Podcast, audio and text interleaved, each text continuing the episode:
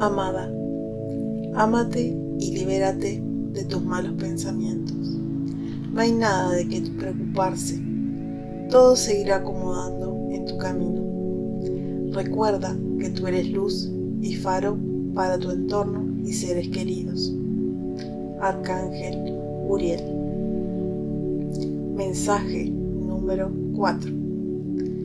Del Jardín de la Serenidad, mandalas mensajes imperadores para el alma.